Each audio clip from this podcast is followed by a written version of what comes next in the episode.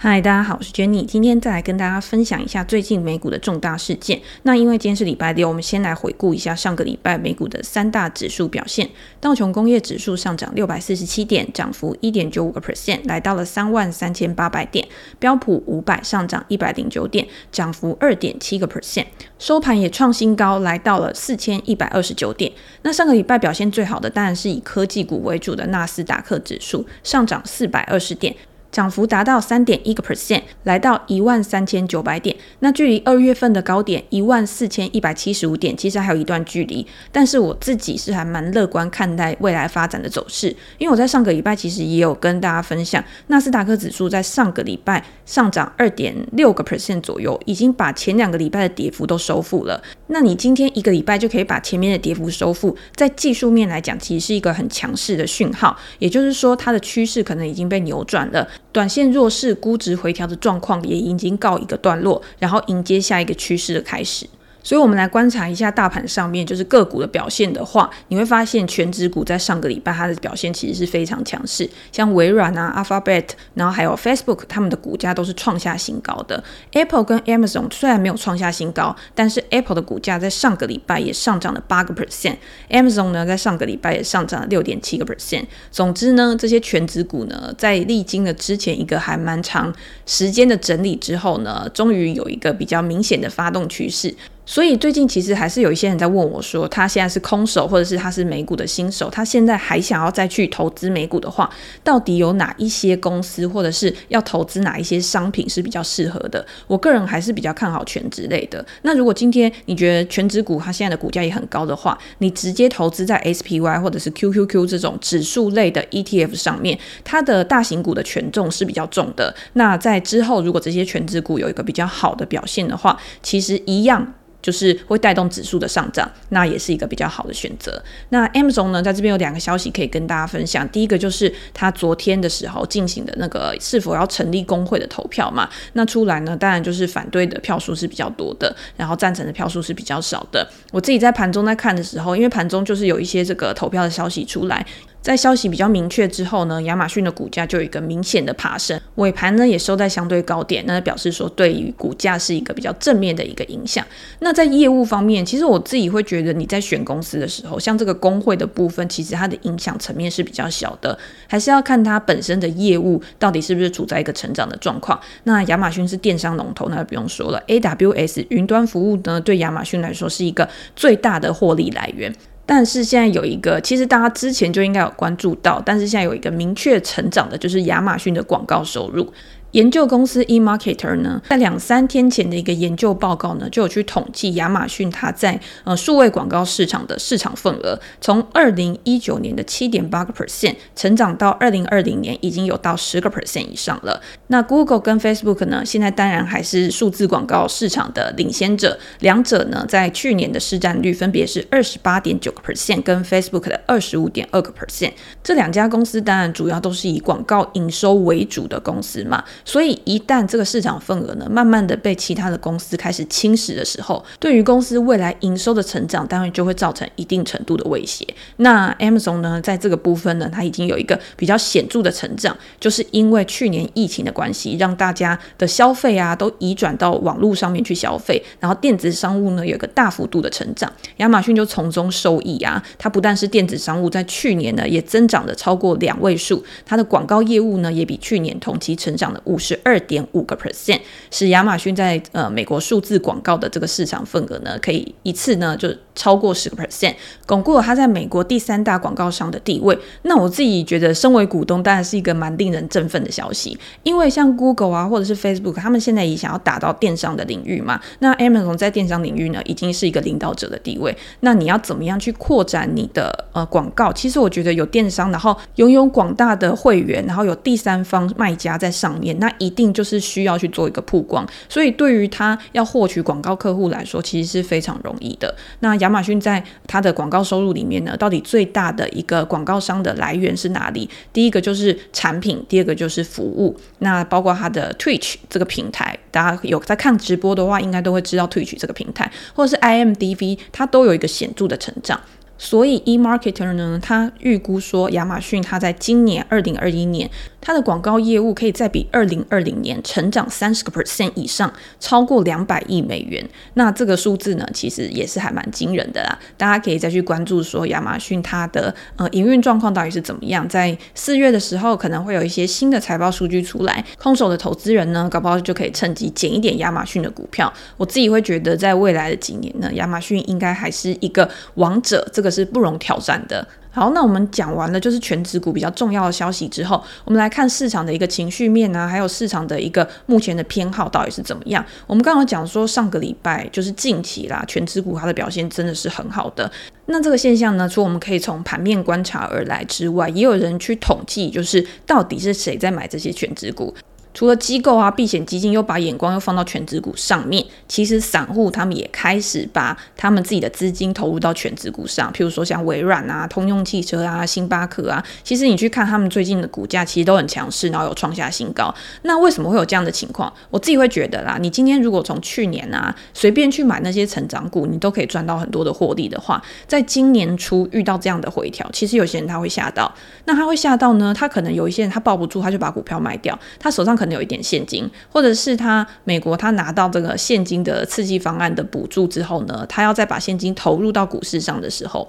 这个时候呢，你已经不是随便乱买都可以赚钱了，你要去思考到底哪一些公司它是比较稳的，开始去着重基本面的时候，大家自然而然就会把钱投入到全职股上面。那全职的科技股呢，跟之前的高速成长股有什么差别？两个可能都是很有成长前景的，但是全职股它至少有一个稳定的本业，它有一个很很好的一个现金流入，但是成长股它可能没有。可所以在两个比较之下呢，未来如果再有一个估值回调的情况的话，全职股它应该还是比较安全的。所以这个时候大家去呃把资金投入进去的时候呢，就像我刚刚讲，其实很多人他的想法都会是一样的，所以他会更偏好全职股这些具有长期的发展愿景，然后又具有很好的过去营运的记录的，然后会是市场上面的主流，也就是情绪也是会有一种均值回归的效果。那最近呢，美国的小型股、中小型股或者是呃高速成长股，它当然就是资金流入的情况比较平缓，然后它比较有降温。如果你去看以中小型股为主的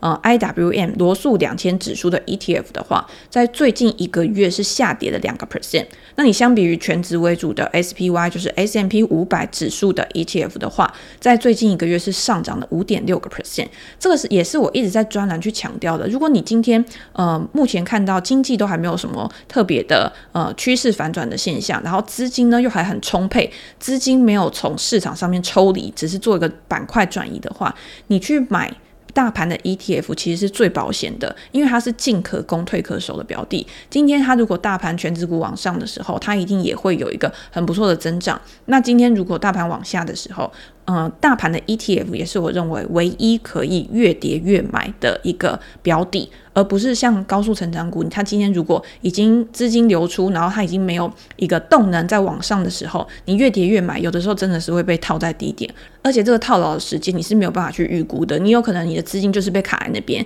那你资金的运用效率很差，你的机会成本，你没有资金再去投入到其他好的公司上面的时候，这个资金就是被浪费掉的。所以大家现在如果还有资金你要去投入的话，你也应该去思考一样的问题，嗯，很多的标的在前面，那在资金有限的情况下，哪一个标的对你来说是潜在的效益最大的？这个才是你真的要去投资的东西。那像 GME 也是一个很好例子嘛，最近还是不断的有消息出来，但是就没有那么高度的讨论。那前两天呢，有说董事会要指定 Ryan Cohen 变成呃主席，那这个东西呢，有激励的股价在盘前然后上涨，但是收盘的时候你会发现 GME 的股价还是下跌的，那就表示说已经没有资金动能再去抄底呀、然后再去推升股票上涨。那这些资金到底到哪里去了？这个就是大家可以去思考的问题。好，那我们讲到这边的话呢，我们再来进入下一个主题。刚听我讲了那么多，有些人可能会觉得说，哦，好，那你现在就是不看好成长股了，然后你可能你资金也不会再投入到成长股上面。这其实呢是一个完全错误的认知，因为我自己在最近还是有持续的去买入成长股，包括我在 Facebook 上面有讲，我有去买 Shopify 啊、Square 啊这些公司，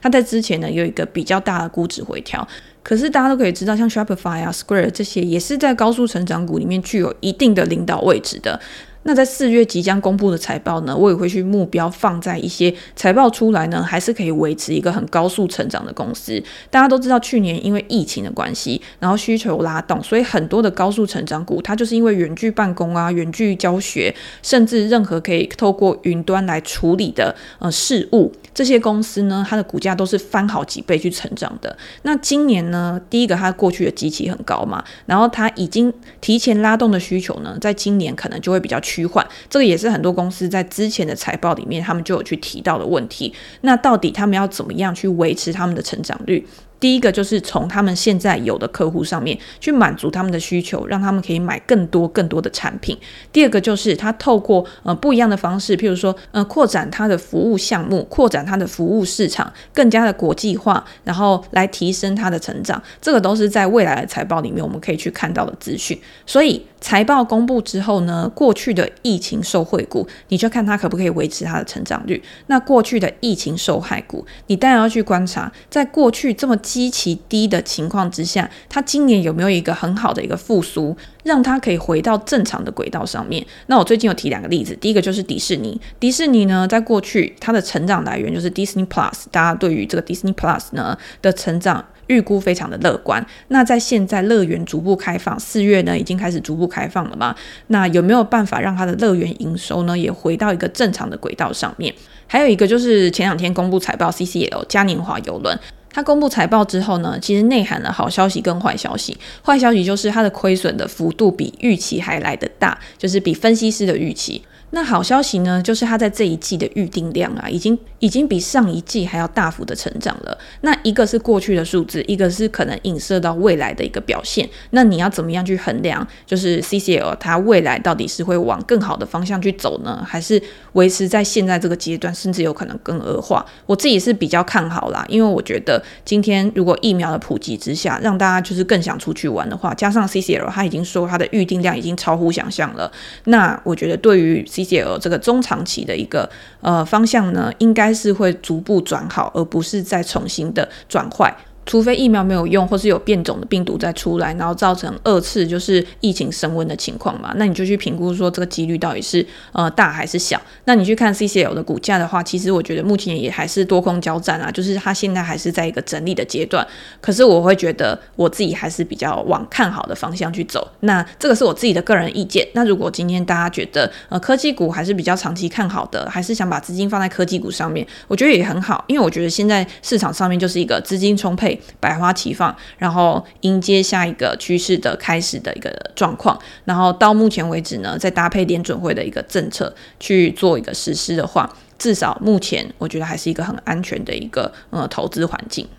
好，那这个东西呢，其实也不是我自己在说，因为我也是看了很多的报道啊，或者是经济数据的趋势发展啊，还有很多投资大佬啊，然后机构的呃 CEO 啊出来告诉我们说，到底他们认为目前的经济环境是怎么样。上个礼拜呢，摩根大通的 CEO Jamie Dimon 他也有发布了他最新的年度信，那这一封信其实很长，然后我本来是想在 Facebook 用文字跟大家分享，但是我觉得直接用讲的其实真的是比较快。那他在这个信里面呢，就分享了他对于近期投资市场的想法，还有金融业目前的一个竞争环境，到底未来呢？传统银行要怎么样去跟现在的金融科技业做一个抗衡？大家先听了这个分享之后，因为下个礼拜就会开始有美国的传统银行陆续的先公布财报，然后去印证说到底他讲的东西是不是真的有参考价值，然后可以怎么样套用在我们自己的投资决策上。那第一个就是他对于目前现在经济的看法。他认为呢，美国的经济自去年以来复苏的状况是大幅的好于预期的。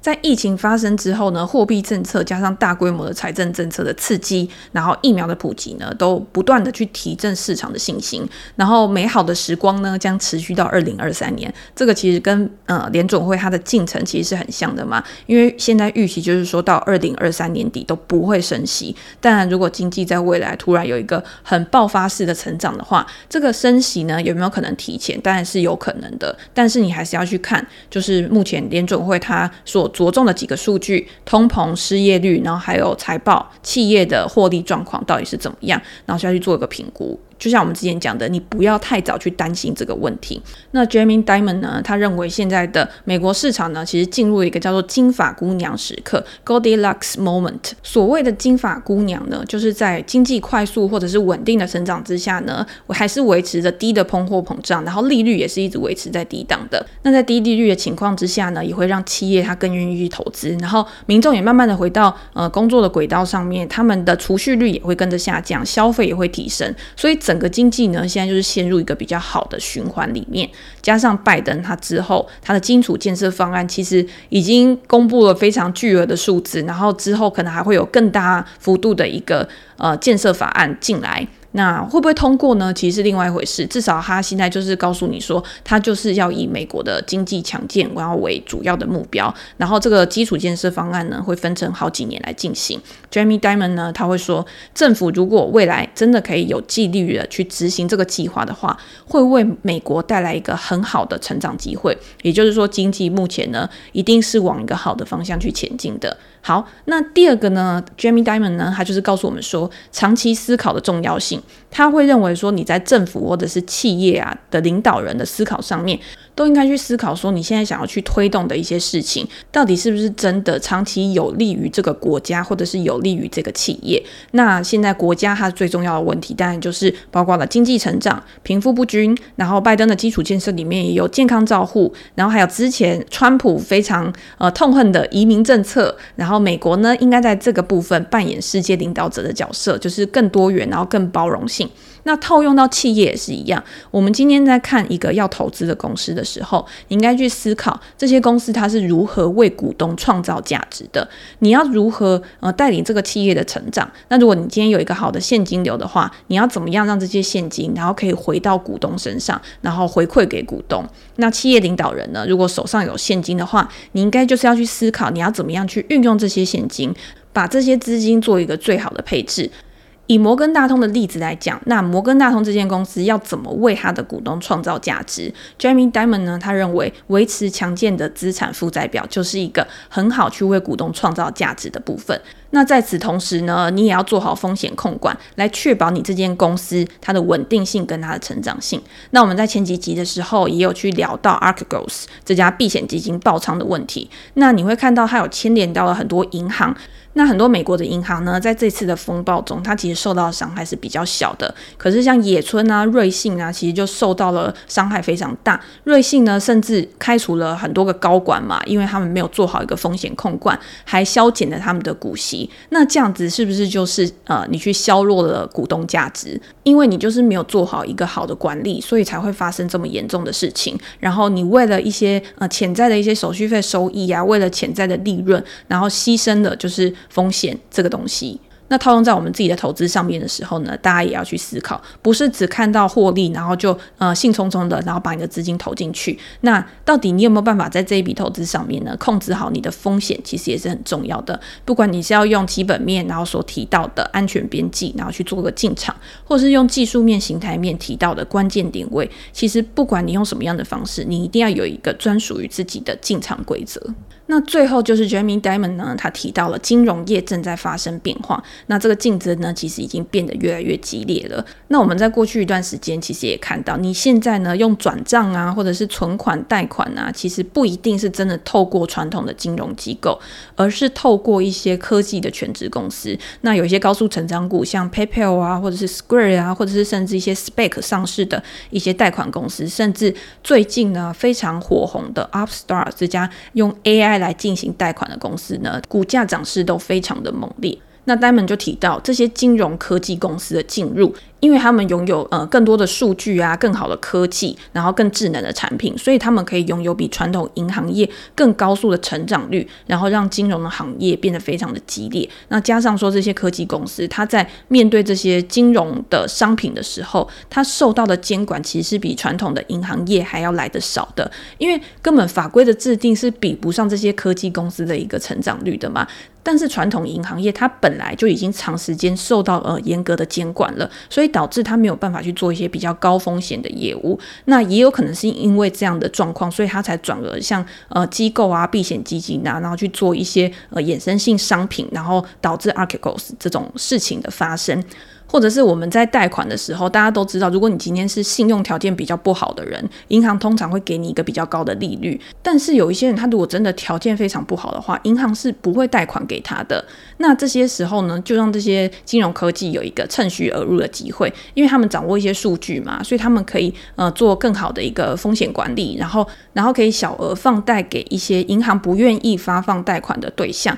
那这个时候呢，他们可能就可以从中获得一个更好的利润率。那我觉得这个也是呃新的金融科技公司一个比较掌握优势的地方。那 Diamond 就认为呢，如果今天传统的银行业想要去跟这些金融科技业竞争的话，那未来呢可能要透过收购。透过收购一些新的金融科技公司，比较小型的，然后来增加他们自己的竞争优势。其实不管什么产业都一样啦，就是你如果今天有一些新进入者变成一个巨大的威胁的话。那传统上一些产业中的大象呢，它其实要转型是很困难的。那靠收购其实是最好的方法，因为它不用自己去研发啊，或者是自己再组一个新的团队，然后去做，然后它直接去收购一些新的公司，然后直接去增强他们自己的竞争优势就可以。那当然，这个未来会怎么样去走？因为它收购进来之后呢，还是一样要接受严格的监管，除非政府呢对于新的金融科技公司呢，他们也调整他们的一个监管措施，不然我觉得现在。金融科技公司还是有一个比较好的发展趋势，就像我刚刚讲的，比如说像 Square 啊、PayPal 啊，或者是 Upstart 啊，或者是都还是有一个比较巨大的发展空间，然后可以去让他们做一个发挥。那你如果今天不知道到底要投资哪一家公司的话，美股其实也是有相关的金融科技 ETF 可以去做投资。那那我这边呢，可以跟大家介绍两档我觉得比较看好的 ETF。第一档的代号是 IPAY，iPay。那这档 ETF 呢，它其实除了包含了金融科技的成长股之外，它也有包含一些权值，比如说像 Mastercard 啊，或者是 Visa 这些公司。那这些公司呢，它其实本来就掌握了很好的竞争优势。那现在比特币也是大家在金融科技上面很注重的一环嘛，那他们也有做一个涉猎。所以呢，在 iPay 这一档 ETF 上面呢，呃，它的权重。呢，前面其实都是大家还蛮熟悉的公司，也包括了像 Square 啊、PayPal 这些公司。美国运通其实也是其中的持股，那大家可以去做一个参考。那另外一档 ETF 呢，是 Global X 出的金融科技 ETF，那股票代号是 FINX，FINX。那为什么我要再介绍这一档 ETF？这一档 ETF 它其实持股的呃业务，我觉得是更多元的。它的第一大持股是 Square，然后占比大概八点九个 percent 左右。然后之后呢，有像 Afterpay 啊，或者是 PayPal 啊，或者是这些可能也是大家比较熟的。那我觉得它还有其中一个呃，我觉得比较特别的，就是它会投资一些众筹公司。那大家现在可能对于众筹公司不是很清楚。那众筹公司呢，当然也就是利用网络的力量，然后去募集小资金，然后积少成多，然后去做一些投资啊，或者是呃产品啊这些东西。然后我觉得这个东西在现在呢，应该也是一个未来发展的趋势。所以这个 Sphinx 跟 iPay 呢，它比较不一样的地方，那也造成 Sphinx 它的股价波动可能是比较大的。然后如果有上涨的话，它的爆发性可能也会是比较好的。那大家可以依照自己的风险承受度，然后去做一个评估。那最后呢，当然就是 ARK，它其实也有投资一个金融科技的 ETF，那就是 ARKF。那这一档 ETF 里面呢，其实我也还蛮喜欢这一档 ETF 里面所有的持股，那包括像呃 Zillow 啊，就是美国的房地产的互联网公司。还有像 Pinterest，其实也是里面的持股，Shopify 也是，因为你今天你做电子商务或者是广告，你未来都有可能会牵涉到一个金流的部分，然后对于金融科技，然后也会有相关。那我自己还蛮喜欢 ARKF 这一档 ETF，那也可以提供给大家做一个参考。那如果大家想要再获得进一步的资讯，或者是想要了解更多美股的文章的话，其实也可以参考我的 Press Play 专栏。那今天是四月十号，然后也是专栏优惠九折的最后一天。那大家可以到我的 Facebook 去看，就是优惠的讯息。那也因为呢，专栏目前已经累积快四百篇文章了。那四月十号以后就会有价格的调整部分，然后希望可以维护旧读者的权益，更希望在未来呢，可以提供更多更好的分析文章给大家，然后让大家都可以一起在美股获利。连接的部分呢，我就放在资讯栏，有兴趣的读者可以参考。那今天就先跟大家分享到这边喽，拜拜。